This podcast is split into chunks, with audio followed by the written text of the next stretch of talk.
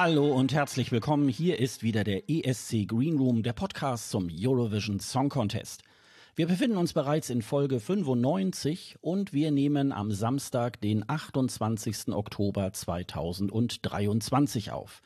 Mein Name ist Sascha Gottschalk und ich sitze wieder in meinem kleinen, aber feinen Podcaststudio in Pinneberg bei Hamburg und am anderen Ende der Leitung in Wiesbaden sitzt die Lottofee des maltesischen Fernsehens, Sonja Riegel. Hallo Sonja, grüß dich. Was ist denn mit dir heute Morgen? ja, ich habe ich habe ja den dieses erste Halbfinale von Malta gesehen, sprechen wir ja gleich nochmal, du ja auch. Und mir ist aufgefallen, irgendwie vor fast jedem Vorentscheid finden ja die Ziehung der Lottozahlen statt. Also das muss so ein ESC-Gesetz sein. Und insofern hast du doch bestimmt auch gespannt gewartet, ob deine Zahlen gezogen wurden. Ja, naja, wir haben ja vom Wort zum Sonntag gelernt, dass man das nicht einschaltet, bevor es wirklich losgeht. Ja, genau. Also ich ich habe das gelernt. Du genau. scheinst ja gerne noch irgendwie die Nachrichten vorher im jeweiligen Land immer zu gucken. Ich mache das immer. Ich gucke mir auch gerne die Werbung an, weil das das ist auch irgendwie immer ganz interessant. Also es gibt auf Malta gibt es auch Lidl zum Beispiel. Da kann man sich den Einkaufswagen voll machen für 1995, habe ich gelernt. Also, und das lief nicht nur einmal. Also insofern war das irgendwie alles sehr, sehr nett. Also ja, da werden wir gleich ja noch mal ein bisschen darüber zu sprechen kommen. Ich weiß nicht, hast du noch was aus der vergangenen Folge? Sonst würde ich gleich mal tatsächlich mit ein paar Sachen irgendwie anfangen. Ich wollte gerade sagen, du hast ja ein bisschen was aus der vergangenen Folge und äh, das, das sind natürlich auch Sachen, die ich äh, gesehen und mitbekommen habe, aber wir sollten sie dann nacheinander abarbeiten, bevor ja, ich dann würde ich das rausgreife. Dann machen wir, genau, dann machen wir das doch so. Denn es gibt so mindestens so zwei kurze Nachträge, ja, also ohne dass wir da jetzt irgendwas verkehrt oder ich natürlich wieder was verkehrt gemacht habe. In der letzten Folge haben wir über das Het grote Songfestivalfeest gesprochen und da habe ich ganz vergessen vergessen, wer die ganze Veranstaltung moderiert, denn es ist Edzelia Rumley, ESC-Teilnehmerin von 1998 und 2007 und natürlich der großartige Cornel Mars, der ist äh, ja auch mehrfacher niederländischer ESC-Kommentator, hat auch Eurovision in Concert schon des Öfteren moderiert. Ja, die beiden machen das und dieses Het grote Songfestivalfeest findet am 16. November im Sigodom in Amsterdam statt. Und äh, an dieser Stelle natürlich nochmal Danke an Marco vom Merci Cherie Podcast, der äh, uns hier diese Aussprachehilfe geliefert hat. Bei mir zuckt es jetzt irgendwie so einen Satz zu bilden, in dem das fünfmal vorkommt. vielen Dank. Ja, vielen Dank. Wir halten das in Ehren. Also wenn Het grote Songfestivalfeest nochmal zur Sprache kommt, dann äh, spielen wir das ein. Und das ist, ja, ist so ähnlich, ich glaube, wie bei der, dieser Aussprachdatenbank bei der Tagesschau. Da kann man sich ja auch irgendwie wohl diverse Aussprachen dann anhören und so weiter, damit der Tagesschausprecher das auch richtig ausspricht. Aber ich traue mich das jetzt gar nicht mehr, sondern ich spiele das jetzt immer ein. Das äh, finde ich viel besser. Marco war. Das gibt's für Fußball auch übrigens. Also um dir hier gleich mal ins Wort zu fallen. Also es, es gibt es tatsächlich auch und es heißt ja immer, es wäre schön, wenn das mal öffentlich zugänglich wäre, aber natürlich, warum ist es nicht öffentlich zugänglich? Wegen Datenschutz. Ah, okay, okay. Da, ist das nicht sogar so, dass diese Datenbank irgendwo da beim hessischen Rundfunk irgendwie ansässig ist? Irgendwas habe ich da mal gelesen.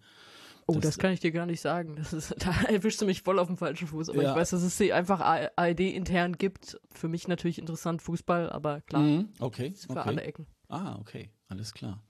Ja, also wir haben es ja so ein bisschen auch drauf angelegt. Nochmal vielen Dank an Marco. Der war nämlich in Edinburgh und hat sich, glaube ich, das Konzert von Goe irgendwie angeschaut. Ich habe die ja auch schon mal in Hamburg erlebt und da hat er bestimmt einen tollen Abend. Und ich glaube, wir können uns auch schon auf ein Interview in einer der nächsten Folgen beim Messi Cherie Podcast äh, freuen. Da sind wir mal gespannt. Also Marco, erstmal vielen Dank. Wir haben siebten Geburtstag gefeiert im Oktober. Dennis hat uns natürlich auch nochmal gratuliert. Bei Blue Sky war das.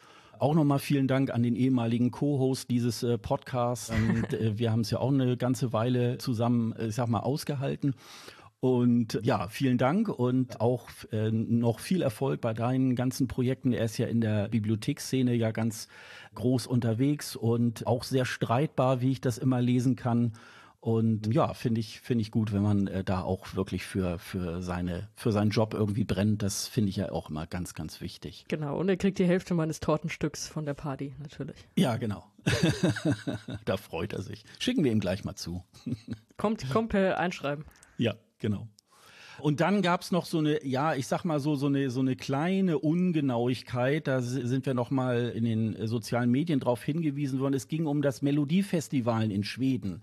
Natürlich gibt es in dem Sinne kein Andra Chansen mehr. Es gibt dann ein, eine ganz normale fünfte Show, in der ganz normal zwei Beiträge ausgewählt werden, die dann in das Finale kommen. Aber es gibt eine Besonderheit in dieser fünften Show.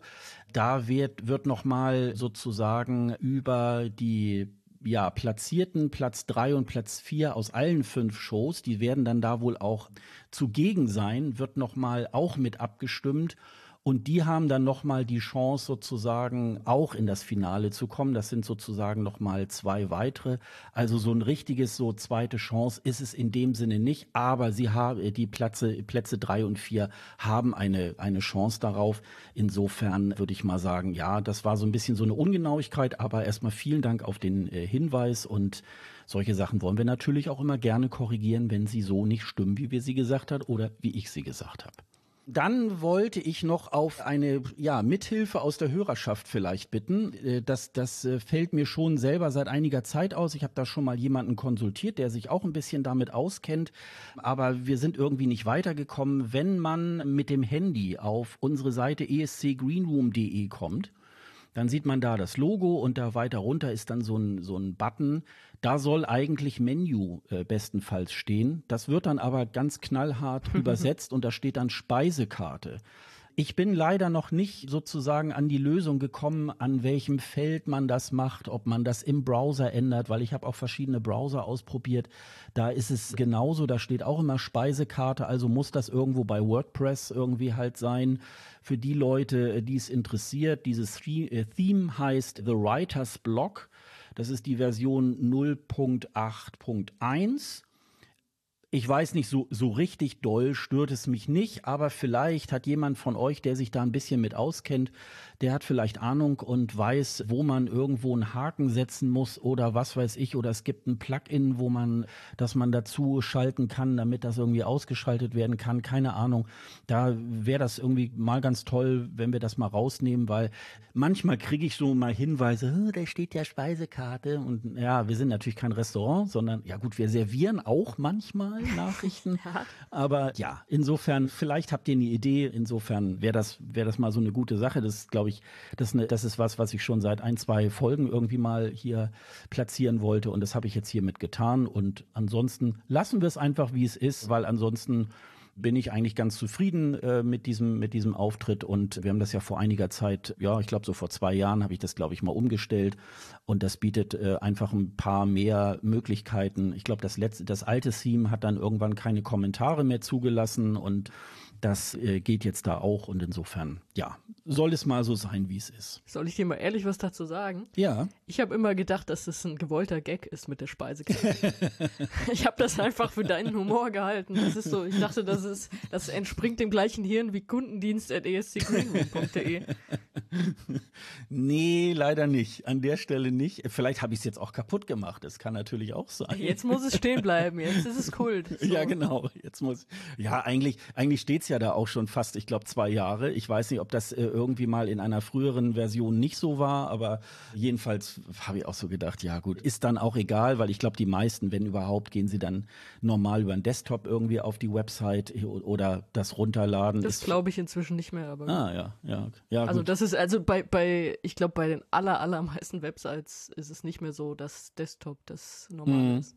Ja, gut. Das also natürlich sein. bei Newsseiten ist es, ist es nochmal was anderes, aber ich glaube so generell sind wir halt die Alten, die wir jetzt hier sitzen mit einem Laptop oder mit einem richtigen PC. Und normalerweise machen alle machen alles über Smartphone inzwischen. Ja, das macht mich jetzt auch wieder so alt. Ja, das ist zum Beispiel so wie letzt, neulich. Mich doch auch. Im, neulich habe ich im, im Podcast irgendwie, da wurde dann den Jüngeren erklärt, was die Harald Schmidt Show ist Da habe ich so gedacht, oh Gott, das macht mich jetzt aber auch so richtig alt. Also ich meine, so lange ist das doch auch noch nicht her, aber okay, wait, wenn man da so guckt, ja gut, okay, mag sein. Ja, Also, aber das ist auch die Frage, wie äh, Jüngere, ich meine, also ich kann mich daran noch erinnern, dass es das gab, aber ich durfte es nie gucken, weil das auch so spät war. Mhm. Von daher, ich meine, das ist ja wirklich schon länger her. Aber vielleicht sollte man Jüngeren auch nicht mehr erklären, wer Harald Schmidt war. So. Das kommt auch noch dazu. Das, äh, aber da ging es, da ging es tatsächlich um äh, Harald Schmidt. Das war äh, Too Many Taps in dem Podcast und da ging das um dieses Thema, als er mal eine Zeit lang mit Oliver Pocher zusammen die Sache gemacht hat.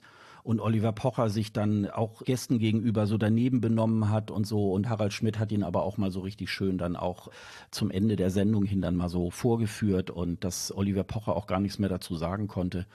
Und äh, Siehste, ja. jetzt, jetzt habe ich gesagt, ich durfte das nie gucken. Das, ich weiß sofort, worum es geht. Ich weiß sofort, Ja, dass ja, es ja, dieses genau. Ding mit Maria Mena war. Also das haben, das haben wir, glaube ich, dann doch irgendwie alle mitbekommen. Aber genau. gut, wir schweifen ab mit Sachen, die nichts mit dem ESC zu tun haben. Das stimmt, das ist richtig. Ja, dann kommen wir doch mal zum ESC. Dieser Podcast beschäftigt sich ja fast ganzjährig mit dem Eurovision Song Contest.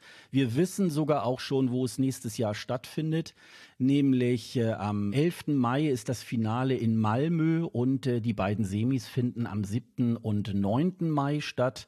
Und wir bewegen uns so langsam darauf hin. Und äh, ich würde noch mal einen ganz kurzen Blick noch mal zurückwenden, nämlich auf den äh, Eurovision Song Contest 2023 in Liverpool. Da gab es in dieser Woche von BBC News eine Nachricht, dass der ESC für die Stadt sehr, sehr erfolgreich war. Mehr als 300.000 Menschen haben die Stadt anlässlich des Eurovision Song Contests besucht. Und das war auch sehr lukrativ für die dortige Wirtschaft, denn äh, da sind nahezu 55 Millionen Pfund, ich habe das mal umgerechnet, sind etwa 112 Millionen Euro in die Kassen gespült. Die Stadt selber hat da wohl Kosten in Höhe von etwa 4 Millionen Pfund für die Eurovision gehabt, also ein gutes guter Ausgleich, guten Gewinn gemacht. Die Eurovisionsveranstaltungen wurden insgesamt von 473.000 Menschen besucht. Da haben natürlich viele auch mehrere Veranstaltungen besucht. Und unter den Besuchern waren 31.000 aus dem Ausland mit Fans aus 49 Ländern, die bei den wichtigsten Shows dabei waren. Da gibt's noch einen längeren Artikel, den äh, verlinke ich einfach mal in den Shownotes. Da geht's noch darum, irgendwie, wie den Leuten das dann gefallen hat und so. Das finde ich nochmal ganz interessant, weil es ja immer so heißt, ja, und der ESC ist ja nicht mehr so wichtig und so weiter für die Stadt, die diesen äh, ESC ausrichtet ist das schon immer sehr, sehr lukrativ, wenn die das wirklich auch geschickt gemacht haben. Und Liverpool hat sich da ja auch wirklich sehr ins Zeug gelegt. Du warst Zeuge. Ich war Zeuge, ja, weil ich fand wirklich auch, es waren nicht nur Fahnen um die, um die Halle rum, sondern es war wirklich auch, die ganze Stadt war mit ESC. Es waren dann auch diese, diese schönen Skulpturen mit diesen übergroßen Spatzen, die so irgendwie von ukrainischen Künstlern gemacht worden sind, in der Stadt verteilt und überall standen ja auch so diese Klaviere, wo jeder mal irgendwie was spielen konnte und und äh, also es lag überall Musik in der Luft und das war wirklich ganz toll und Liverpool eignet sich da tatsächlich auch als Musikstadt, als Beatles-Stadt wirklich da auch. Also nicht nur die Beatles kommen ja von da, aber es ist schon wirklich eine gute Wahl gewesen und im Nachhinein weiß man, warum man sich nicht für Glasgow dann irgendwie auch entschieden hat. Das war schon das war schon wirklich sehr, sehr schön. Wenn da überall Klaviere standen, ich kann nicht Klavier spielen, aber weißt du, was ich ESC-mäßig mit denen gemacht hätte? Na? Ich hätte sie angezündet.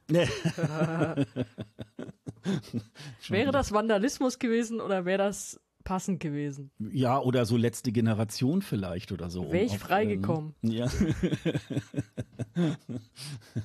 ja hat gut. warum hat das niemand gemacht? Was, was ist denn los mit euch, die ihr in Liverpool wart? Nein, weil die ESC-Bubble ist eine sehr friedliche. Da wird nichts zerstört. Ja, aber was, was denn friedlich? Das ist doch einfach nur passend zum Wettbewerb.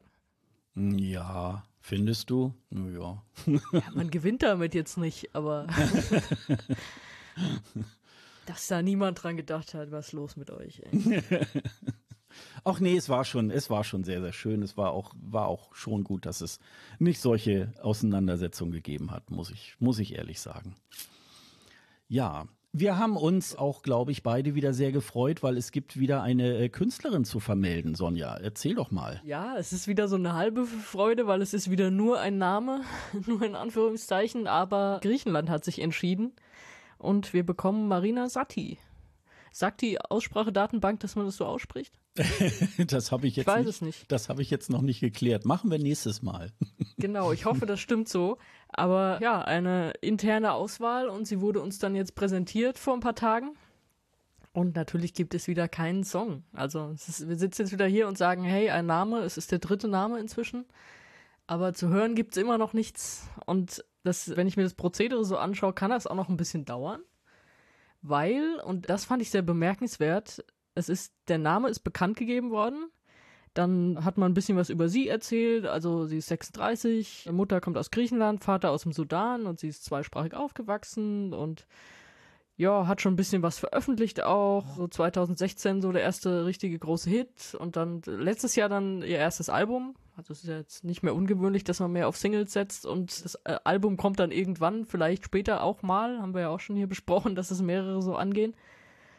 Ja, und das heißt, sie ist nicht nur Sängerin, sondern auch Songwriterin und Produzentin. Und dann kam der Aufruf, ja, schickt uns doch mögliche Songs für sie ein. Und zwar, also es ging jetzt gerade los, die Frist, und geht, glaube ich, ein paar Wochen. Da bin ich schon so ein bisschen dran hängen geblieben, weil ich dachte so, ey, ihr habt da eine, die ist auch Songwriterin, aber weiß ich nicht, traut ihr nicht zu, den richtigen Song zu schreiben? Habt nicht die richtigen Leute, die mit ihr den Song schreiben? Oder man kann es ja auch so sagen, okay, wir wollen einfach nur die Auswahl erweitern. Also vielleicht wird es ja am Ende ein Song von ihr. Also manche oder, oder viele Länder haben ja dann auch irgendwie so ein so ein Batzen Songs oder wissen, wo sie sich die aufkaufen können, wenn sie glauben, dass sie den passenden Act dafür haben. Aber das fand ich dann doch so ein bisschen ungewöhnlich. Dass man sagt, wir haben hier eine und die schreibt übrigens auch selbst Songs, aber schickt doch bitte Songs für sie ein, die sie beim ESC singen könnte. Da wollen wir mal schauen, was dabei rauskommt. Ja, das äh, stimmt, da habe ich noch gar nicht so drüber nachgedacht, weil sie, sie hat ja, sie ist ja sehr, sehr, ich sag mal, folkloristisch. Ich habe hier aufgeschrieben, dass sie so Jazzkompositionen und zeitgenössisches Songwriting gelernt hat, sowohl in ihrer Heimat als auch in den USA. Und das stimmt, warum greift man da eigentlich nicht darauf zurück? Ich kann mich mal erinnern, vor Jahren war doch Aserbaidschan hatte doch auch mal so eine, auch so eine Jazz- Musikerin und dann haben sie ihr dann aber so ein, so ein, so ein Mellopop irgendwie auf den Leib geschneidert, ist dann auch nicht weitergegangen. Ich glaube, das war die von 2018. Und da hatte ich im Vorfeld auch so gedacht, ach Mensch, das, da hören, das hört sich ja ganz gut an, was die bisher so gemacht hat. Und dann war das beim ESC so was völlig anderes. Und das hoffe ich natürlich nicht, weil ich habe mir tatsächlich mal dieses Corpus angehört von 2016 und dann dieses Mantissa, da ist auch dieser dieser Clip irgendwie ganz toll, weil der so als One-Shot irgendwie aufgenommen wurde. Da tanzt sie so durch die, ja, durch die Einkaufsgassen irgendwo in Griechenland. Und das hat schon irgendwie wirklich, das, das wirklich ganz interessant. Das Album ist sehr, ja, also sehr, also ich habe es nebenbei gehört und dann habe ich nur so immer so gedacht, was das denn, was das denn irgendwie. Also da muss man sich, glaube ich, mal ein bisschen so mehr mit beschäftigen und darf dann nicht so nebenbei beim Putzen oder keine Ahnung. Und ja, und insofern, wenn das so in die Richtung geht, könnte das so ein bisschen fast wie äh, Maru aus Portugal irgendwie sein, wo ich so denke, mh, hm, so, so eine Musikerin mit Leib und Seele und die schreibt irgendwie jeden Tag irgendwie fünf Songs und ist da super kreativ. Ja, muss ich auch sagen, bin ich mal gespannt. Mal schauen. Vielleicht gibt sie einfach nur ihren Namen her.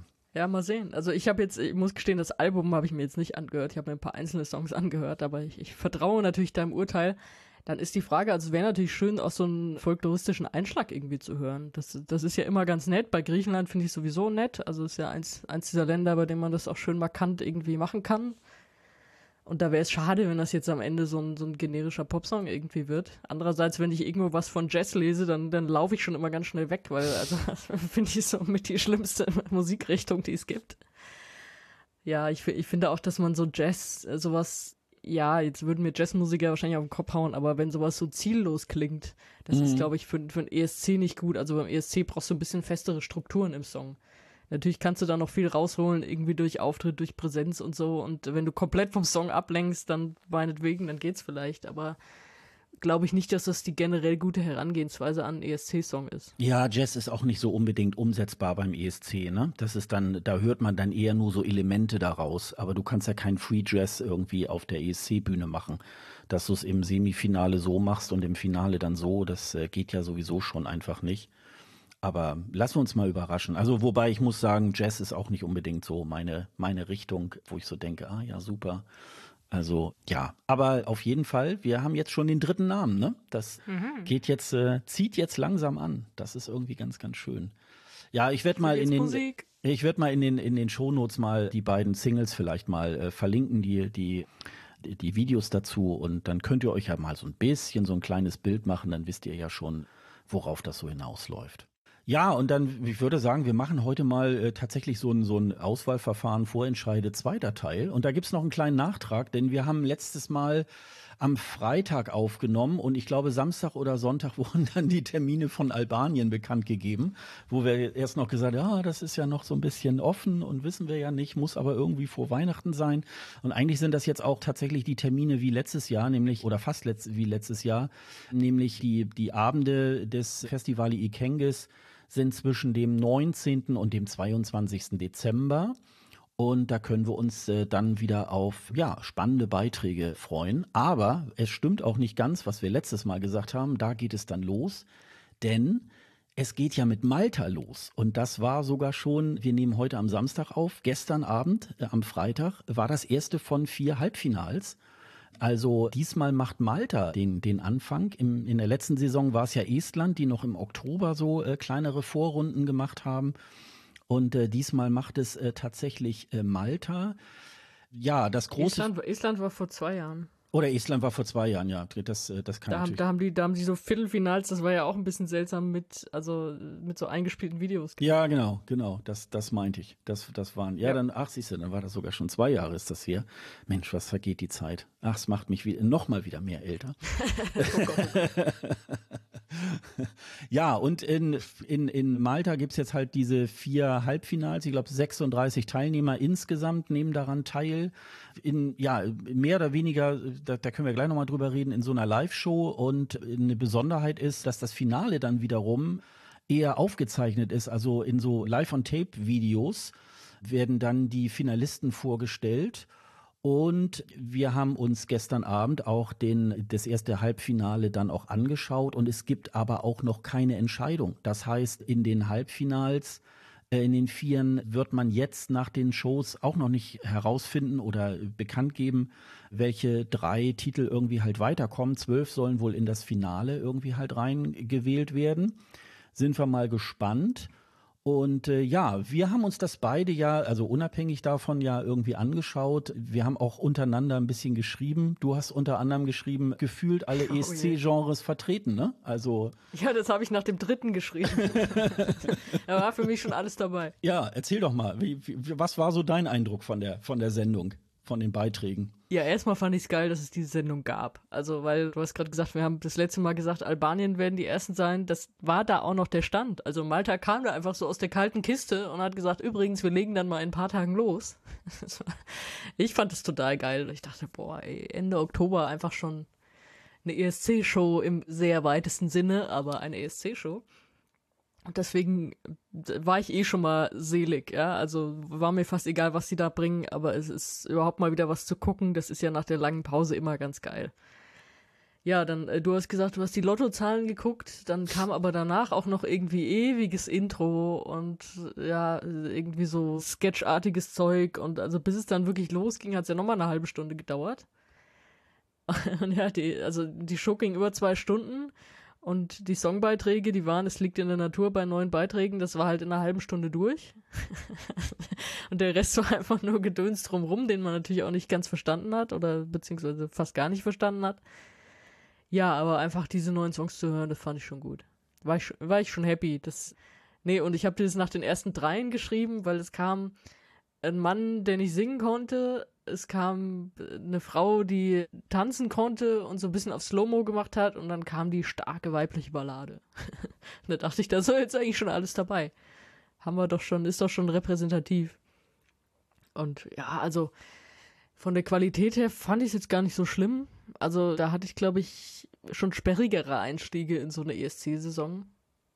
Also zumindest bilde ich mir das ein, weil man denkt ja dann immer, oh Gott, jetzt habe ich doch den ganzen Sommer irgendwie Musik gehört, die mir gefällt und jetzt komme ich wieder zurück zu Sachen, bei denen ich nicht weiß, ob sie mir gefallen, was irgendwie alle Genres abdecken will und dann ist immer irgendwas dabei, was nicht so doll ist. Aber ähm, auch, ich habe mich unterhalten gefühlt. Ich fand auch Songs da drin gut. Ich fand jetzt, da war jetzt nicht der spätere ESC-Sieger dabei, lehne ich mich jetzt einfach mal so aus dem Fenster. Aber ja, insgesamt, es, es sah lustig aus auf dieser kleinen Bühne. Also es war ja irgendwie so eine Art kleiner Club. Die hatten da alle Wein auf dem, auf dem Tisch. Also es gab ja irgendwie, es gab kein Publikum, wenn ich das richtig gesehen habe. Es saßen einfach immer nur die Acts, die, Die gerade nicht ne? gesungen haben, saßen, saßen halt im Publikum.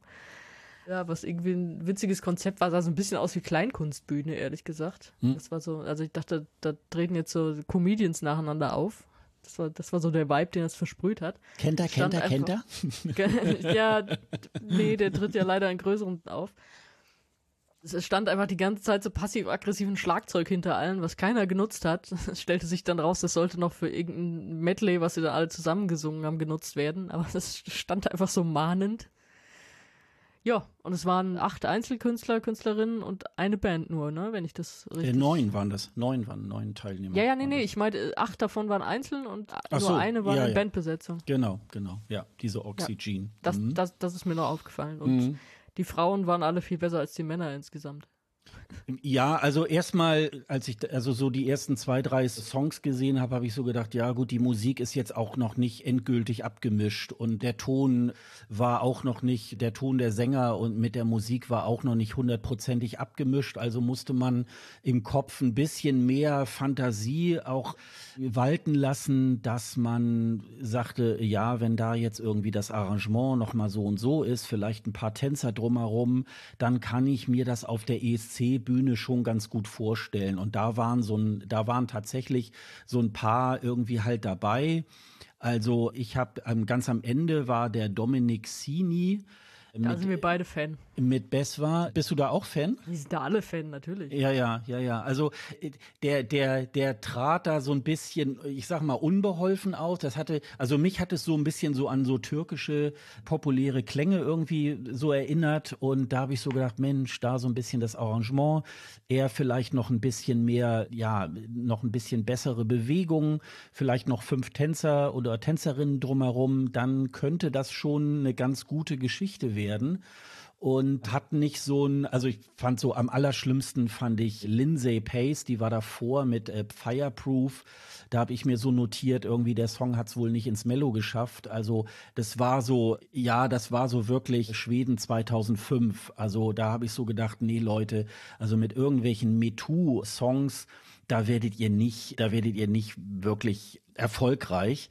Aber so, wenn man, wenn man da eben halt so bei, bei so ein paar Leuten, auch bei den, bei den äh, Frauen, ich glaube, bei der, bei der Gail war das einmal und bei der, wie hieß sie denn nochmal? Ich glaube, bei, nee, Eliana. Eliana war wunderbar. Eliana. Da, die sind dann aber auch immer so, teilweise wurden dann Töne nicht wirklich gut getroffen. Da muss man dann aber auch sagen, ja gut, die werden dann, wenn sie gewinnen, dann mit Sicherheit dann auch wochenlang dann auch bei jeder Note nochmal so gecoacht, dass es dann nachher auf der ESC-Bühne wirklich auch passt. Und insofern war da sehr viel gutes Material dabei, würde ich jetzt mal sagen. Also es ist jetzt nicht pure Langeweile gewesen, wo man jetzt gesagt hätte bei jedem Song, ach nee, es geht auch nicht, geht auch nicht, geht auch nicht. Also insofern, äh, so waren dann, also da war dann auch so, ein- so ein Mann in der Gitarre, so, der dann so mit einem Tired irgendwie angefangen hat, irgendwie, wo man dann so denkt, ja, okay. Teil. Ne? Ja, ja. Super Anfang, habe ich dir sofort geschrieben. Das Ja, ist ja, so, genau, Fang, genau. fang einen ESC-Song mit einem Tired an. Das ist, Ja. haben wir schon gute Erfahrungen gemacht. Ja. Ja, und wir haben natürlich irgendwie so ein bisschen den Nachteil, wir verstehen natürlich nicht die Sprache des Landes. Äh, Es war natürlich sehr viel Gequatsche dabei. Äh, Sie haben auch alle sehr viel gelacht über das, was Sie da so erzählt haben. Dann waren dann so irgendwelche Partyspielchen, da sollten Sie dann, da sollten Sie dann äh, Drinks erraten, was da wohl jetzt so drin ist und so weiter. Das war so ein bisschen schwierig. Also da habe ich noch so gedacht, ja gut. Und das habe ich dann auch nicht so ganz verstanden wenn jetzt an dem Abend nicht schon bekannt gegeben wird, wer von den dreien äh, kommt jetzt weiter ins Finale, warum macht man dann so nach diesen Beiträgen dann noch so eine halbe, dreiviertel Stunde lang da irgendwie Programm? Also die Spannung ist ja gar nicht mehr da. Also die meisten Leute, die das dann wissen, die schalten dann ja ab. Also vielleicht haben auch Ja, tatsächlich du ja offensichtlich nicht.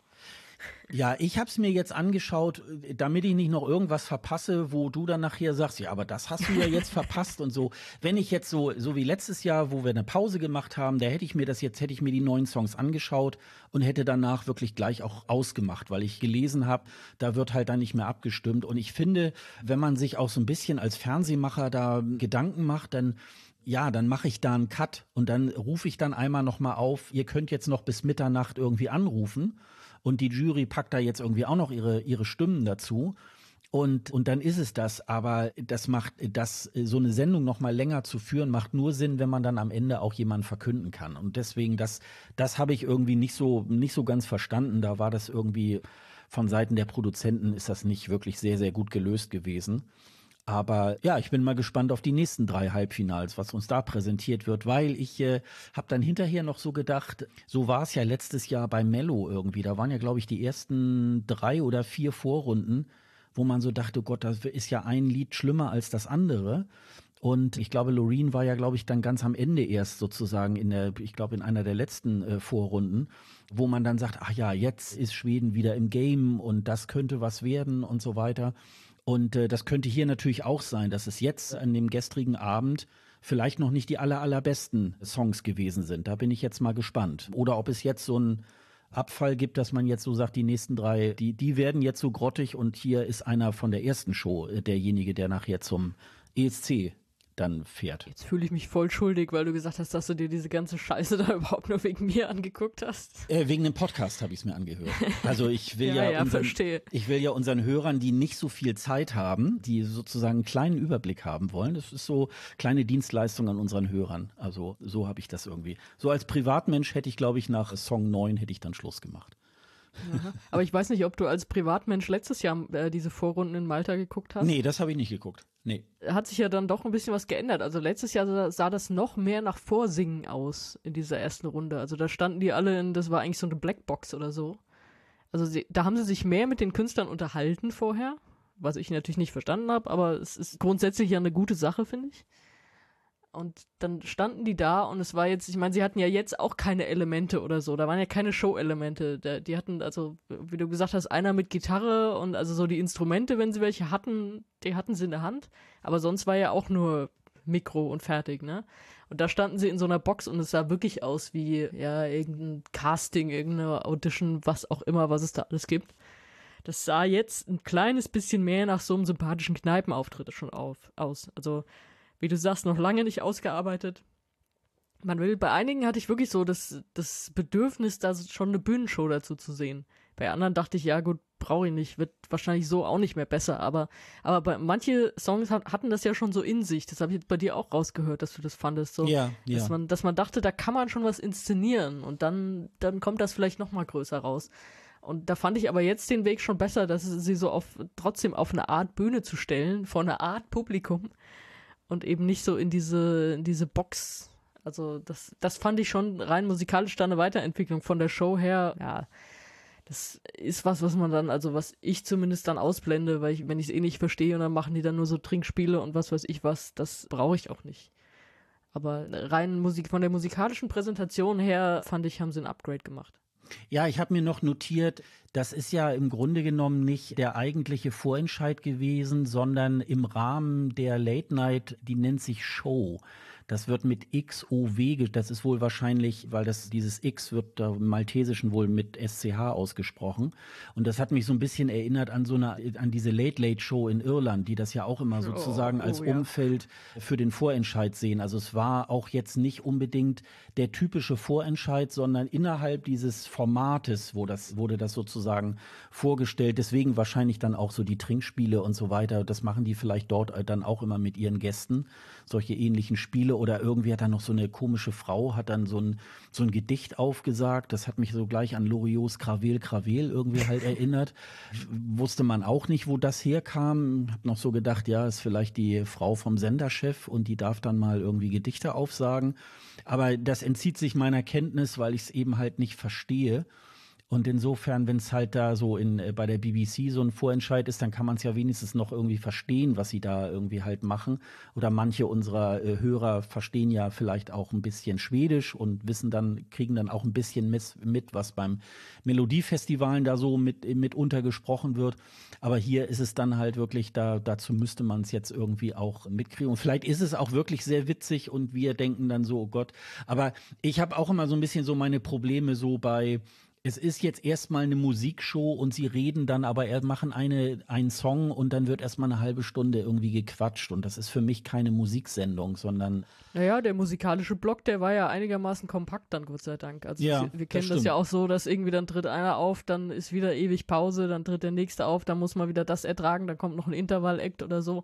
Also diese neun hintereinander haben sie ja einigermaßen zügig dann hingekriegt. Ja, das hat mich auch gewundert. Ich habe auch erst so gedacht, wo der Anfang so schleppend war, oha, dann bis wir bis wir an Song 9 kommen, dann ist es irgendwie nachts um halb zwei oder so, wobei es stand ja auch in diesem Programmplan, es soll nur bis um elf gehen. Aber die waren sowieso irgendwie zehn Minuten zu spät und deswegen ging das auch nochmal so auf zehn nach elf dann irgendwie raus. Also Zeiten sind beim maltesischen Fernsehen wohl auch nur ein Angebot. Also das ist dann, das wird wohl so gemacht, wie man es dann gerade. Ja, das so ist eine Unart, die in Deutschland mit Wetten das ausgestorben ist. Ja, das stimmt. Das ist richtig. Aber das werden wir ja demnächst dann wieder äh, Ach, stimmt, sehen ja. können. Das- nicht ganz ausgestorben. Ja, ja, nicht ganz. gibt's noch einmal und dann und dann ist ja dann ist ja Ende. Hast du denn von diesen neun Teilnehmern irgendwie drei, die du jetzt dann in das Finale äh, reinwählen würdest? Drei, also ich auf jeden Fall zwei, die ins Finale müssen. Das, du hast ihn schon erwähnt, Dominik Zini. Das war ja der Einzige, der mal ein bisschen, bisschen Schwung da reingebracht hat. Also war, ich habe dir auch gleich geschrieben, weil genau diesen Vibe hatte der Auftritt. So, auch jetzt darf der Barkeeper noch eine, noch eine Nummer Ja. singen. Ja. Genauso wirkte er ja. Und weil das jetzt hier auch noch so unausgesprochen im Raum steht, einer muss das jetzt sagen, er hatte ja auch totale Serhat-Vibes. Ja, das Also stimmt. Auch, das auch in stimmt. seiner Art, sich zu bewegen so und einfach irgendwie, ich meine, wir wissen halt nicht, worüber er gesungen hat. Also es, es gibt ja jetzt auch keine Songtexte bisher irgendwo oder so. Das heißt, kann auch sein, dass er uns irgendwie das Rezept von der Spargelcremesuppe vorgesungen hat. Aber es hatte irgendwie, es hatte so ein bisschen Schmiss und es, es hat so gute Laune gemacht einfach. Und hat sich dadurch auch von den anderen abgehoben. Deswegen, äh, ich glaube, da sind wir alle irgendwie Fans und fanden das witzig. Ja, mein anderer Favorit war eigentlich die Eliana, die ja auch schon, wie ich gelernt habe, beim Junior ESC war. Also du musstest sie eher kennen als ich. Aber ähm, das war so, das war natürlich so die Dramaballade, die man jetzt auch schon häufiger gehört hat. Und äh, du hast gesagt, ein bisschen versungen, aber ich fand diesen hohen Ton, der passt, passt auch nicht in diesen Song. Das ist so, und jetzt zeige ich nochmal, was ich kann. Nein, brauchst du in dem Song gar nicht. Du, du kannst genug für den Song und das kommt auch schon raus, ohne dass man da nochmal da hoch einen wegsägt. Fand ich aber grundsätzlich sehr stark, hat mir sehr gut gefallen. Also die beiden auf jeden Fall.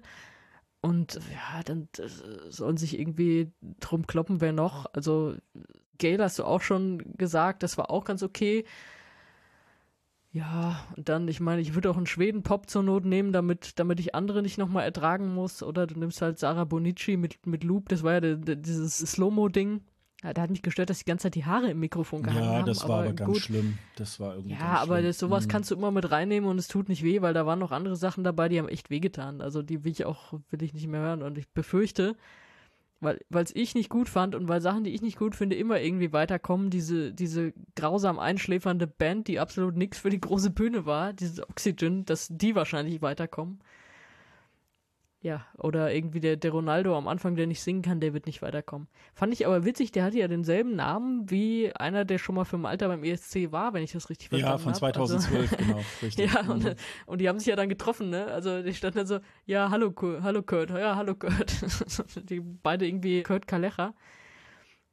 Und da wurde dann erst klar, dass das ja nicht dieselbe Person ist, weil es ha- hatte ich am Anfang auch irgendwie Verschiedenes gelesen. Also so einige hatten geschrieben, so ja, das ist der von damals und dann wurde Ja, ja, Moment genau, aber klar, das genau. ist nicht der von damals und als er dann gesungen hat, wurde klar, das ist wirklich nicht der von damals. Mhm. Ja, aber ich weiß es auch gar nicht, weil auch da habe ich nichts Abschließendes drüber gefunden, ob jetzt aus dieser Show drei weiterkommen oder ob einfach aus der Gesamtheit zwölf genommen werden. Also ich habe gehört, dass im Finale zwölf Leute sein sollen. Also ja, Genau, äh, äh, aber das, äh, das weil sonst hätten sie es auch verkünden können. Genau, das, das mag sein, dass sie sagen, aus den 36, dass jetzt hier vielleicht aus dieser heutigen Show irgendwie sozusagen, aber es wird ja, es wird ja pro Sendung wird ja abgestimmt. Also es wurden ja Nummern eingeblendet und dann müsste man ja, das wäre ja nicht so ganz gerecht, wenn man jetzt über alle Sendungen sagt, wer, wer hat da die meisten Anrufe. Also ich kann mir Ja, schon vorstellen, dass sie das dann. ja verschiedene Arten. Ja, aber das, aber wahrscheinlich, oder sie sind noch in der Findungsphase, genauso wie sie kurzfristig jetzt diese vier ich Halbfinals aus dem Boden gestampft haben, haben sie sich vielleicht noch nicht über das Abstimmungsverfahren irgendwie Ja, unterhalten. das müssen sie, Aber- das müssen sie, bevor sie das, sie haben es ja schon live geschaltet, Ja, also bitte. ja. Aber kann, du kannst ja, wir haben ja gesehen, es gibt ja ganz verschiedene Arten abzustimmen. Du sagst, du kannst natürlich bei den Anrufen kannst du nach absoluten Zahlen gehen und die absoluten Zahlen zusammenpacken. Das wäre natürlich Quatsch, weil du weißt nicht, wie sich die Anschaltquoten wie die variieren, dann hast du an einem Abend, da läuft irgendeine Show, die auf Malta im Fernsehen riesig ist, im Gegenprogramm und dann stehst du halt da. Aber du kannst es natürlich auch machen, du hast die Jurywertung, du hast die Zuschauerwertung und die setzt du dann auf, also die, die packst du dann in Platzierung 1 bis 9. Und das kannst du ja für jede Show machen. Und also, Ja, weißt du, es, es gibt, es gibt so viele unterschiedliche, sorry, so viele unterschiedliche Möglichkeiten, das irgendwie rauszukriegen, aber es wäre halt schön, das mal kommuniziert zu haben. Vielleicht haben sie es ja auch gesagt und wir haben es einfach nicht verstanden. Das muss man natürlich dazu sagen. Aber ja, wir, wir wissen es, wir können es nicht zu 100% sagen, weil wir es nicht wissen. Wenn es Ja. irgendwer weiß oder verstanden hat, gerne Bescheid sagen. Ja, aber ich, ich lege mich da jetzt mal drauf fest, dass sie es so machen werden, dass da jetzt drei von, von jeder Runde irgendwie weiterkommen und dann, dann drei mal vier sind ja zwölf und dann, und die sind dann im Finale. Also Dann hätte das- ich sie gerne mitgeteilt das bekommen wär, nach ja, der ja, Abstimmung. Ja, aber das, äh, das ist, äh, das wäre ungewöhnlich, weil es eigentlich immer so läuft, dass man pro Halbfinale wirklich auch die Leute. Es gibt höchstens in Island ist das ja so von den zwei äh, Halbfinals, wo dann jemand nicht weiterkommt, dem kann man noch ein, dem gibt man noch eine Wildcard, wenn man wenn man meint, da hat jemand doch noch Potenzial, ist aber nicht in das Finale gewählt worden. Das gibt's dann vielleicht auch noch. Aber wenn davon die Rede ist, also beispielsweise ESC Kompakt hat äh, darüber geschrieben, dass zwölf Teilnehmer im Finale sein werden, dann müsste man eigentlich eins und eins zusammenrechnen, dass es eigentlich auch so, dass es eigentlich auch so läuft.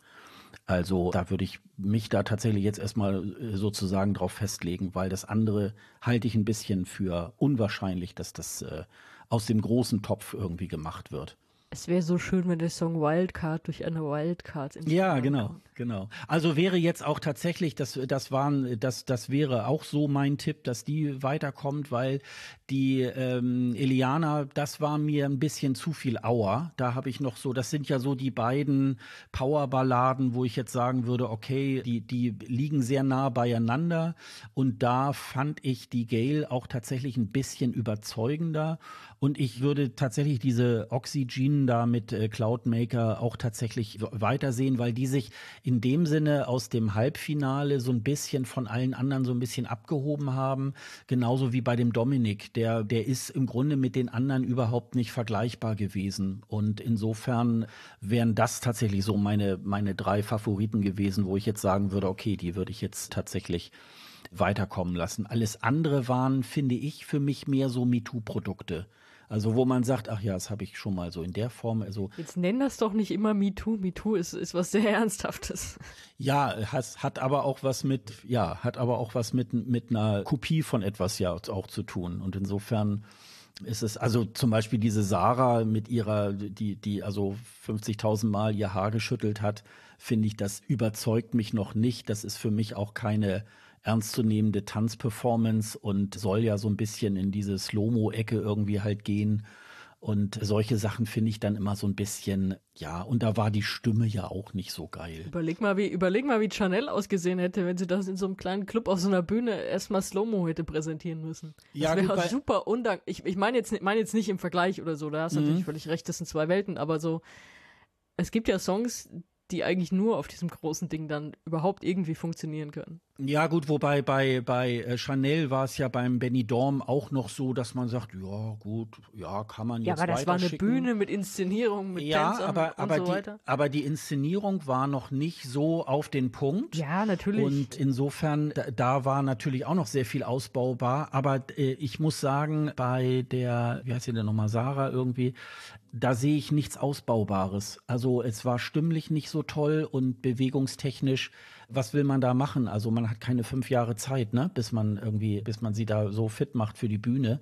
Und insofern da, da ist nicht so viel. Und da sehe ich halt tatsächlich bei anderen Künstlern, da ist was und da kann man was in den nächsten Wochen und Monaten dann machen, wenn die, wenn die es dann werden. Und insofern, ja, gucken wir mal. Aber wir haben jetzt immer die nächsten Freitage abends was vor. Das ist doch schon mal schön. Ja, wir können gar nicht garantieren, dass wir die nächsten Male auch so ausführlich besprechen, aber das ist jetzt auch der Vorteil, wenn man eben dieses Alleinstellungsmerkmal hat, dass man schon Ende Oktober halt so eine Show liefert. Das stimmt, das ist richtig. Ja, da ist, da sind die ja jetzt im Moment auf, auf weiter Flur. Es gibt jetzt nur im Moment diese, diese maltesischen Vorentscheide, gibt es ja zwischendurch noch den Junior ESC und dann geht es ja wirklich erst im Dezember irgendwie halt los. Und ja, und dann, dann haben wir wieder nachher so mit fünf, sechs, sieben der Vorentscheide irgendwie auch zu tun. Ja, da gibt es noch vielleicht noch, dann wechseln wir mal vielleicht zu den, zu den, zu den nächsten Ländern, die wir hier noch haben, außer wenn du jetzt noch zu Malta noch irgendwas ganz Dringendes. Ich glaube, haben, haben wir jetzt genug erzählt. Ja, genau. Ja, als wir aufgenommen haben, danach kam dann auch noch raus, dass Norwegen äh, auch schon die Termine bekannt gegeben hat, denn es wird, es geht da los im Januar, nämlich drei Vorrunden am 13., 20. und 27. Januar, sowie das Finale am 3. Februar 2024. Die Zahl der Teilnehmer oder der Beiträge wird ein bisschen reduziert von 21 auf 18. Was ich nicht gefunden habe, ist, wo es jetzt stattfindet. Wahrscheinlich in Trondheim, aber das habe ich nirgendwo gesichert, irgendwo gelesen. Außer du sagst jetzt, oh, da habe ich Zusatzinformationen. Nee, ich glaube, das war auch noch keine offizielle Ansage so richtig, ne? Wenn ich nee, das gesehen habe, nee. ist das aus irgendeinem Interview, was Stick Carlson gegeben hat? Und also irgendwie so, so ein Fanclub-Interview. Und da sind wohl einfach die Daten und die Zahl, die du genannt hast. das, das ist wohl so gefallen, aber es gibt jetzt keine offizielle Info. Dann machen wir das, dann machen wir das. Was auch noch fehlt, ist, äh, letztes Mal haben sie ja ein paar Tage bevor die erste Vorrunde losging, also eine, so eine Vorstellung gemacht. Also die konnte man sich auch im Stream angucken und da haben sie irgendwie jeden jeden einzeln reingeholt auf die Bühne und kurz interviewt und zum Gruppenfoto hingestellt und dann, äh, weiß ich nicht, die Einzelfotos kamen dann auch über den Presseverteiler und so und das war ja jetzt, das ist alles irgendwie komisch, das ist so halboffiziell kommuniziert. Ja, also da warten wir wirklich noch auf ein paar Infos. Aber da ist es natürlich so, die erfinden nicht großartig was neu. Da wird so ein bisschen ja, die Reduzierung der Beiträge hat wahrscheinlich ein bisschen was mit Kosten beim Sender zu tun oder so, keine Ahnung. Aber insgesamt kann man sich da sehr verlässlich drauf verlassen. Ja, auch die Norweger machen da, glaube ich, wieder was richtig Geiles nächstes Jahr und da kann man sich, glaube ich, auch wieder drauf freuen. Und die haben natürlich ja auch, das ganze Land ist ja ESC verrückt und das kriegt man ja auch immer wieder mit, auch im Fernsehen dann und ja, insofern kann man sich da wirklich auf was freuen. Das ist äh, zuverlässig. Das finde ich immer eigentlich das macht eigentlich dann auch immer ein bisschen Spaß.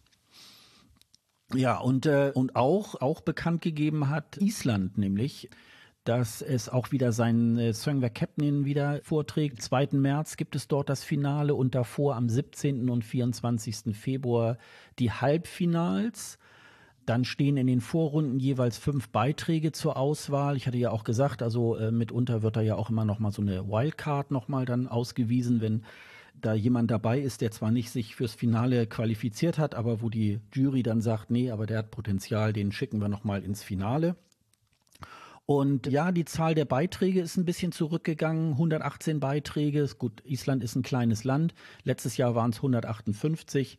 Da, also ich gucke das sehr gerne, aber in den letzten Jahren, wenn man jetzt ein bisschen von Daddy irgendwie halt absieht, dann ist es schon so, dass sie ein bisschen nachgelassen haben.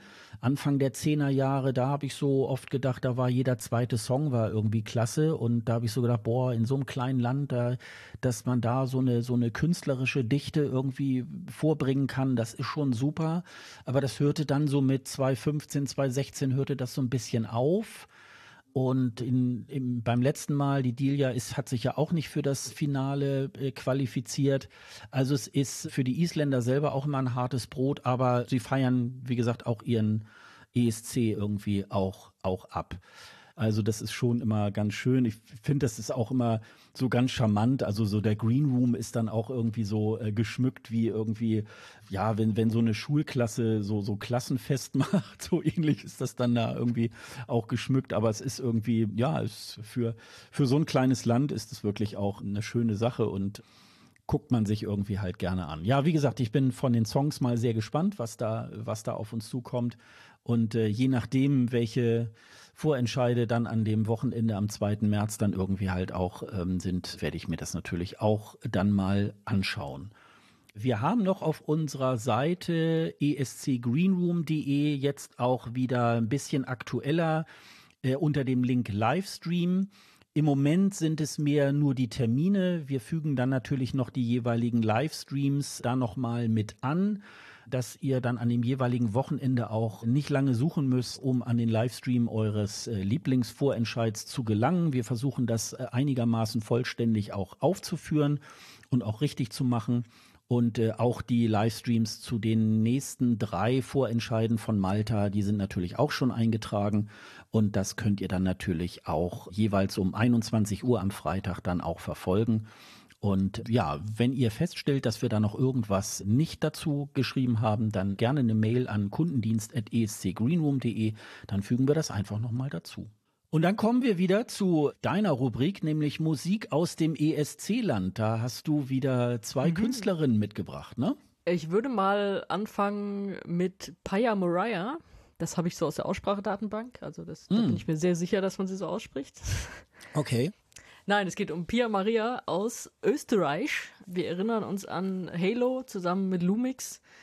DJs funktionieren leider nicht beim ESC. Das hat auch nicht funktioniert, weil es auch live nicht so gut war und auch die Umsetzung, die sich da in diesen, in diesen Ring gestellt haben, das war irgendwie alles nix. Obwohl die Single gut war. Die Single war ja auch ein Hit. Die haben ja auch richtig viel an Streams damit eingesammelt. Zu Recht auch. Ich fand den auch gut, zumindest in der Studioversion. Ja, und wie man sich denken konnte, machen beide jetzt so ihr eigenes Ding. Also äh, Lumix hatte da ja eh seine ganzen Projekte und Pia Maria haut jetzt eine Single nach der anderen raus. Also das ist, wir haben uns jetzt hier die aktuellste genommen, Reckless Heart heißt die. Aber es ist ja jetzt auch nicht ihre erste. Also sie hat tatsächlich, glaube ich, seit Halo jetzt ist, ist es die vierte, habe ich mir aufgeschrieben. Also da kommt immer wieder was Neues.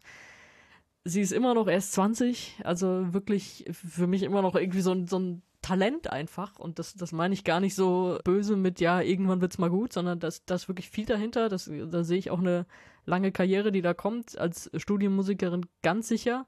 Ich habe sie jetzt seit Halo nicht mehr nicht mehr live gesehen oder so, aber wer weiß. Also da gibt es bestimmt auch andere Songs, die da besser passen und ein anderes Setting, was da besser passt.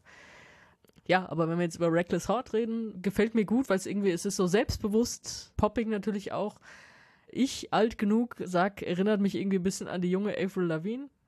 Wahrscheinlich mhm, kommen jetzt ja. andere und sagen, ja, ja, es hat ja auch vom Songwriting, so weiß ich nicht, so Miley Cyrus und sowas ist da auch drin. Ja, natürlich. Und wahrscheinlich ist das auch äh, mehr so das, woran sich heute 20-Jährige so ein bisschen orientieren.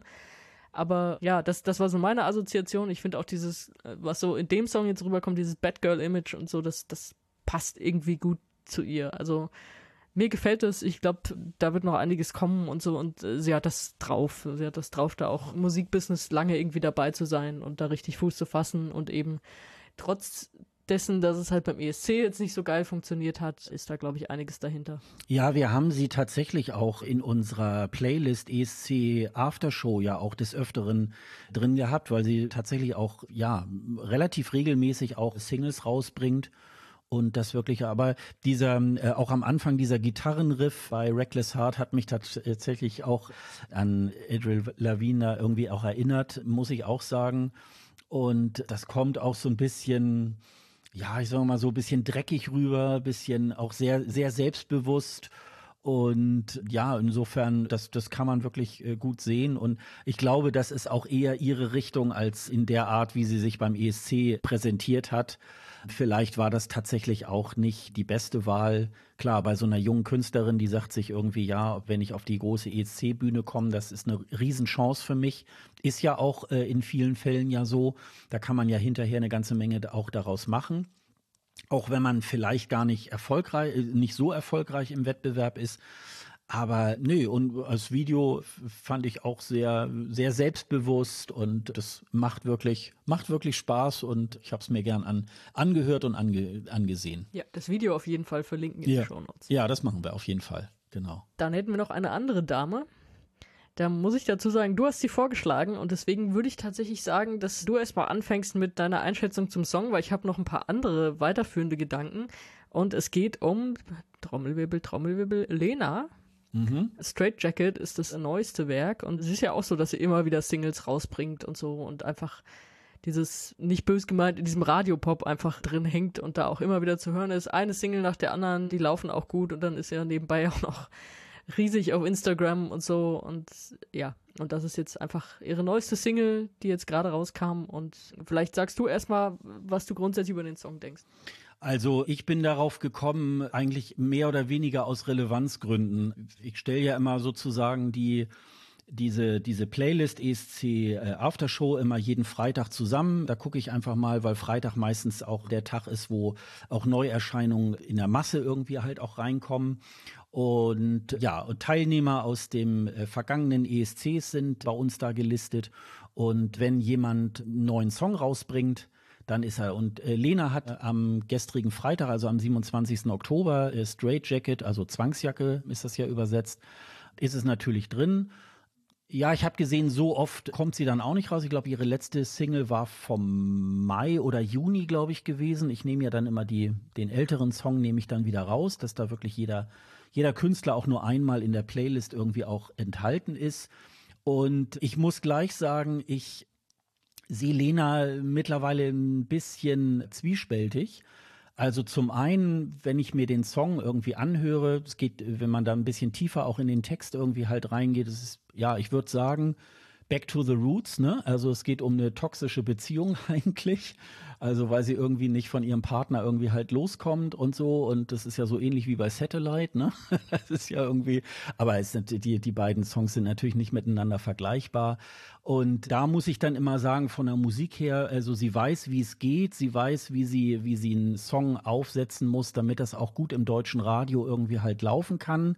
Es ist auch auf, ich glaube, nur zwei Minuten 48, wie sie es alle machen. Es hat aber übrigens Pia Maria auch äh, so angelegt.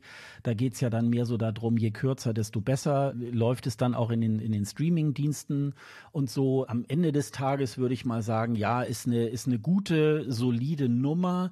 Ist jetzt auch nicht so ganz holzschnittartig, aber äh, gut, man weiß dann immer, wohin die Reise geht. Und natürlich, sie ist die Siegerin von 2010 und wenn da irgendwie was Neues rauskommt, finde ich, muss man sich auch angucken, weil sie ja immer noch tatsächlich vorne in den deutschen Charts und so weiter mitspielt. Und insofern kann man das auch nicht wegschauen. Aber ansonsten muss ich sagen, ist jetzt nicht auch, wo ich jetzt äh, zu dem Titel sagen würde, wow, das ist jetzt ein ganz toller, ganz toller Song, der ihr da gelungen ist. Was wären deine Gedanken dazu? Ja, ähnlich. Also ich, ich finde es als Song völlig okay. Es, mir ist es ein klein bisschen zu dance-lastig. Das ist aber dann Geschmackssache. Ähm, es, es, hat ja eigentlich so diesen sehr poppigen Anfang und das, das flattert dann so ein bisschen raus. Finde ich aber grundsätzlich okay. Ich fand äh, Songs von ihr davor welche besser. Also, weiß nicht, so Looking for Love fand ich ganz nett. Aber, also es wird jetzt nicht auf meine Playlist kommen, aber es ist völlig okay. Es klingt sehr nach Lena. Ich finde, ihre Stimme hört, kannst du immer noch super gut rauserkennen, wer das ist, weiß man eigentlich sofort. Das ist ja auch ein, immer ein, ein schönes Ding, wenn man das so hat. Deswegen, ja, ist ein solider Song.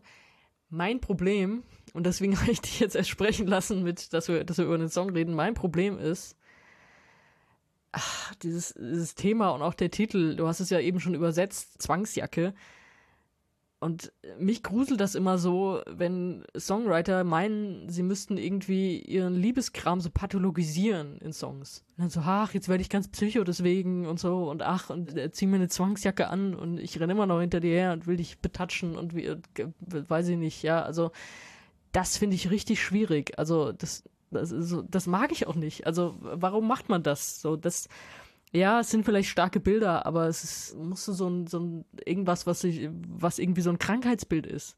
Musst du das mit reinbringen, um irgendwie so deinen, deinen blöden Liebeskram da rauszuhauen. Das, ey, du bist nicht krank, du bist verliebt, nerv mich nicht, ja. Also das ist, ah, da habe ich, da habe ich echt immer so ein Problem mit.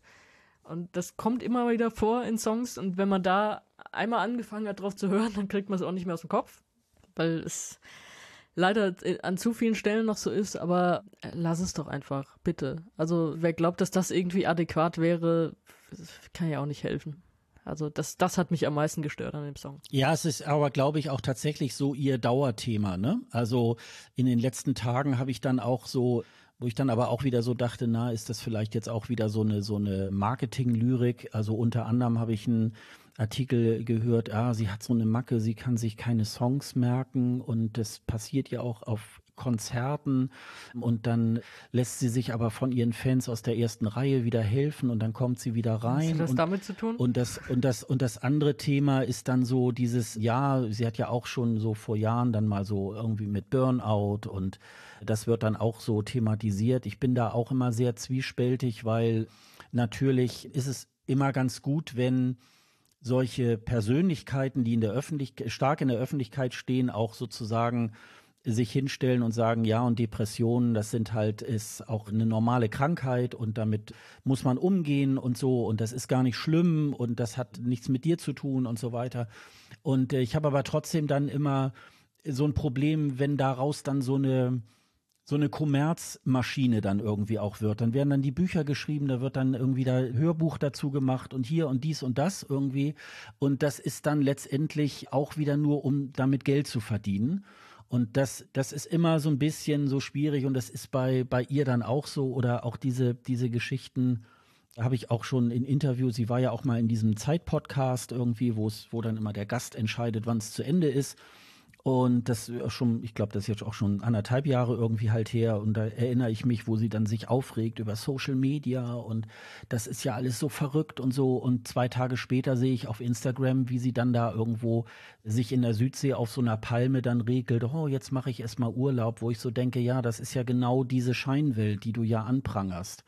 Und das ist so ein bisschen, aber es hat nichts mit ihrer Musik zu tun, aber das ist so dieses Drumherum bei ihr, wo ich dann manchmal so ein bisschen meine Probleme mit ihr habe. Aber nichtsdestotrotz, sie ist eine erfolgreiche Musikerin und hat sich nicht nur als One-Hit-Wonder, als, als Gewinnerin des ESC wirklich auch gehalten. Sie hält sich ja auch sehr aus der ESC-Welt fern. Also da sieht man sie ja überhaupt nicht mehr, außer vor ein paar Jahren mal beim deutschen Vorentscheid.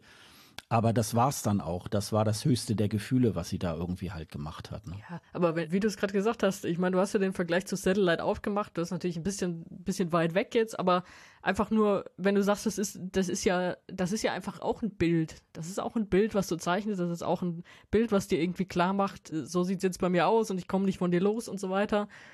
Und ja, ich, ich finde, man sollte wirklich über solche Bilder auch nachdenken. Was, was weckt man damit und so diese Assoziation überhaupt. Ich meine, Zwangsjacken glaube ich jetzt nicht oder kann ich mir nicht vorstellen, dass das irgendwie so noch die gängige Praxis ist. Aber es ist ja trotzdem, das sagt ja trotzdem was aus. Und normalerweise, also mein erster Impuls wäre dann immer, wenn du glaubst, sowas ist okay, einen Popsong zu packen, dann hast du noch nie psychische Probleme gehabt. Aber du hast es ja jetzt beschrieben, dann ist es ja eigentlich, dann ist es ja noch schlimmer, wenn, wenn du diesen Schritt nicht machst und darüber nach, nochmal nachzudenken. Was ist das für ein Bild, was ich da gerade zeichne? Für eine nur eine Liebesbeziehung oder irgendwie eine, wie auch immer, geartete Beziehung, die nicht passt. Also das ist ja schwierig. Und es gibt gute Bücher über Depressionen, das nur mal am Rand. Und wie bei vielen Sachen kann man gute und schlechte dadurch unterscheiden, dass die schlechten werfen meistens mit dem Wort Mindset um sich. Das nur mal so als grundsätzlicher Tipp fürs Leben. Ja, und das war noch mein zweiter Punkt, den ich ja auch noch habe. Sie hält sich fern von dem ESC-Ding. Ja, aber ich weiß nicht, ob du zufällig neulich die Kurt Krömer-Folge gehört hast. Der hat ja einen Podcast Feelings. Da war sie zu Gast. Ähm, mhm. Hast du es gehört? Nee, habe ich nicht gehört. Aber können wir ja nochmal verlinken. Dann können, können wir gerne kann verlinken. ich und die Hörer sich das nochmal anhören. Genau, aber weil, also das Konzept ist ja, in dem Fall ist es ja nicht so, man muss Fragen vorher einreichen und dann schauen wir, was wir beantworten, sondern Kurt Krömer weiß halt nicht, wer kommt und dann sitzt auf einmal jemand vor ihm und dann labern sie halt drauf los. Das heißt, er hat dann irgendwann halt auch auf den, auf den ESC angesprochen und so und warst du da nicht? Und sie sagt, ja, ich war da sogar zweimal und so. Und ja, dann, dann natürlich war dann so die Frage, ja, wäre das nochmal was für dich oder so? Und das heißt, das sind ja eigentlich auch so Aussagen, die man von ihr selten hört, weil eigentlich äußert sie sich da ja überhaupt nicht zu, zumindest ist mir da jetzt nichts bekannt. Und da hat sie dann gesagt, so ja, im Moment ist es eher nichts für mich, bräuchte ich noch ein bisschen Zeit, um da wieder hinzukommen und so. Aber dann sagte sie halt noch, sag niemals nie. Mhm, also, ich meine, ich würde mir mal sagen, so, so fängt es ja bei allen an.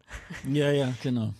die dann nochmal kurz vorm Zurückkommen sind. Also, äh, ja, ich weiß nicht, wie es bei dir aussieht, ob du Lena nochmal im ESC sehen wollen würdest. Natürlich würde das eine, eine Art von Hype nochmal kreieren, auf welche Art auch immer. Also, ich würde mal, ich würde mal vermuten, wenn der NDR das wirklich ernst nimmt, dann werden die mit Sicherheit auch mit ganz vielen Leuten auch aus der Branche sprechen Und da wird Lena mit Sicherheit nicht die Ausnahme sein, die sie nicht ansprechen werden. So. Und dann ist vielleicht schon mal die Idee ins Gehirn gepflanzt, dass es vielleicht mal in ein paar Jahren was wird. Aber ich könnte mir genauso auch vorstellen, dass sie nicht wiederkommt, weil es irgendwie eine Konstellation gibt. Es gibt vielleicht keinen Song oder irgendwas, was, was passen würde. Also ich hätte nichts dagegen. Ich finde, in den letzten Tagen und Wochen wird ja beim deutschen Vorentscheid ganz viel rausgeblasen, wer da sich jetzt alles beworben hat. Und im Moment finde ich mindestens 90 Prozent der, der Namen, die da genannt werden, ganz, ganz schlimm. Und das, das stimmt mich überhaupt nicht positiv, was da passiert. Und wenn da ein Name wie Lena auftauchen würde, würde ich mich freuen. Also das wiederum finde ich, finde ich überhaupt nicht schlimm. Also es gibt genug Wiedergänger die nach, nach, weiß ich nicht, zehn Jahren oder so wiederkommen und da, da sollte sie keine Ausnahme machen, wenn es passt. Ja, also ich habe auch das Gefühl, wenn sie sagen würde, ja, ich hätte jetzt wieder Bock, dann wahrscheinlich würde sie da auf Händen in die Austragungsstadt mhm. getragen werden ja, ja. vom NDR und weiß ich nicht, von ganz ESC Deutschland, wenn man das mal als beschissenen Begriff hier einführen darf. Das denke ich auch. Also es wirkte jetzt nicht so, als würde sie nächstes Jahr sagen, jo, bin dabei. Genau. Aber ja, ja wie du sagst, es, es, gab ja schon viele, die gewonnen haben und dann wiedergekommen sind. Es hat nur, also auch nach längerer Zeit wiedergekommen sind, hätte ich bis vor ein paar Monaten gesagt, aber es hat halt nie geklappt. Jetzt haben wir gerade frisch den Beweis, das stimmt, dass ja. es auch klappt, nach über ja. zehn Jahren wiederzukommen und einfach nochmal zu gewinnen. Ja. Ja, aber das, es klang jetzt nicht so, als wäre die Tür dafür immer zu und deswegen, ja, kannst mir schon vorstellen, dass das irgendwann doch mal wieder kommt und dass, dass der NDR da sehr happy wäre. Ja, also erstmal glaube ich, kann ich mir gut vorstellen, wenn egal wo in Europa ein Fanclub irgendwie Lena anfragen würde auf irgendwelcher Treffen, sollte sie da auftreten. Ich glaube, das tut sie deswegen nicht, weil sie wahrscheinlich für die auch zu teuer ist. Also die wird nicht für 2,50 Mark da irgendwie auf die Bühne steigen, wie das vielleicht manch anderer Künstler macht, der so auch durch die, durch die Fan-Community irgendwie durchreist. Vielleicht hört man deswegen von ihr dann nicht so viel, weil sie natürlich auch ein, ein Marktwert hat, der natürlich dann von vielen Fanclubs und so weiter gar nicht bezahlbar ist. Vielleicht ist das, ist es auch deswegen. Aber man hört auch tatsächlich, ja, wie du schon sagst, bis auf solche Äußerungen hört man da nicht so wahnsinnig viel darüber. Sie ist ja allerdings auch jemand, die hat ja schon von Anfang an eigentlich, da hat wohl Stefan Raab sie da auch geimpft, dass sie sich wirklich sehr, sehr bedeckt hält, was so das Privatleben angeht, was überhaupt so Dinge angeht. Also sie macht zwar sehr, offene Interviews, aber es gibt schon auch, äh, man merkt so, es sind Leitplanken, wo sie da auch nicht drüber redet. Und das ist natürlich auch vollkommen in Ordnung. Und vielleicht will sie auch nicht hauptsächlich über den ESC irgendwie auch identifiziert werden. Und das wird sie ja auch nicht. Da hat sie ja auch schon die letzten Jahre sehr viel vorgelegt. Ja, sie hat ja genug Karriere jetzt aufgebaut. Also sie wird das nicht brauchen, um irgendwie zu überleben jetzt beruflich. Aber äh, wenn sie merkt, dass sie nochmal Spaß dran hätte, dann kann sie es auch machen. Und ja, Mal sehen, ne? Ja, dann würde ich sagen, sind wir auch schon wieder am Ende unserer Folge 95 angelangt. Wir haben uns wieder schön über die Vorentscheide. Mal sehen, was in 14 Tagen Phase ist am Anfang der Woche habe ich noch so gedacht, oh, mal gucken irgendwie, aber dann kam Malta. Es tut, es tut sich tatsächlich dann immer, äh, auf einmal ploppt da was auf, wo man so denkt, ja, bei manchen Sachen muss man ein bisschen vorsichtig sein. Ich kriege ja immer eins übergebraten, wenn ich wieder sage, oh, ich habe das und das gelesen. Ja, da ist aber ein Fragezeichen in der Überschrift.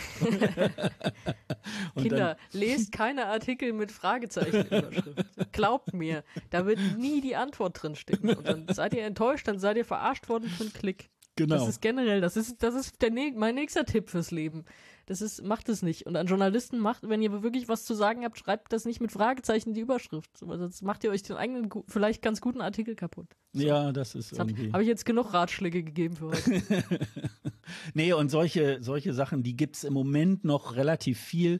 Aber ich merke so, die Schlagkraft irgendwie ist langsam sehr viel höher und langsam verdichten sich auch wirkliche Meldungen rund um den ESC, über die man dann auch wirklich reden kann. Also ich glaube, das wird jetzt in diesem 14-tägigen Intervall, in dem wir jetzt immer rauskommen, wird es immer mehr und wir werden, glaube ich, jetzt langsam, also ich habe auch schon so zwei, drei Sachen, die ich dann eher jetzt mal für die nächsten Folgen dann nochmal dann noch mal mit einstreuen würde. Aber dafür hatten wir einfach heute viel wichtigere Dinge irgendwie zu bereden. Und lasst euch ja mal überraschen, was wir dann in 14 Tagen äh, wieder zu berichten haben. Ja, dann würde ich sagen. Hast du gestern eigentlich auch schon, hast du, hast du auch schon, äh, sorry, dass ich noch eine dumme Frage stellen muss, hast du auch schon die Scoreboard-App aufgemacht gestern und warst enttäuscht, dass du noch nicht die ersten neun von Malta ranken konntest? Da habe ich noch gar nicht reingeguckt, da sagst du was. Ja, stimmt. Ja, aber so, so ging es mir aber gestern. Ah ja, okay.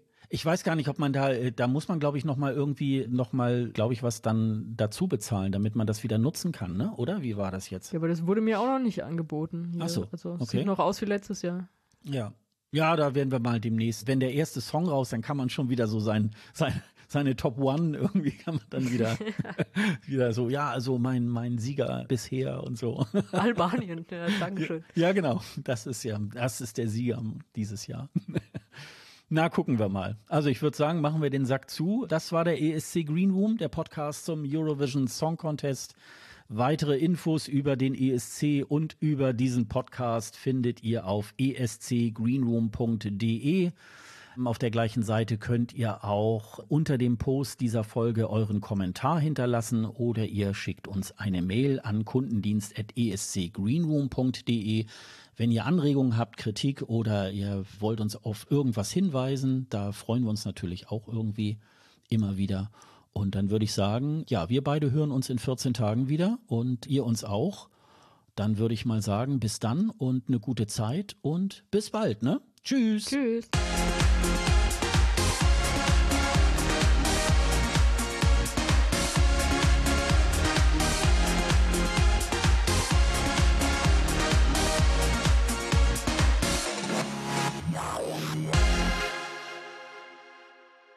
Het grote Songfestivalfeest.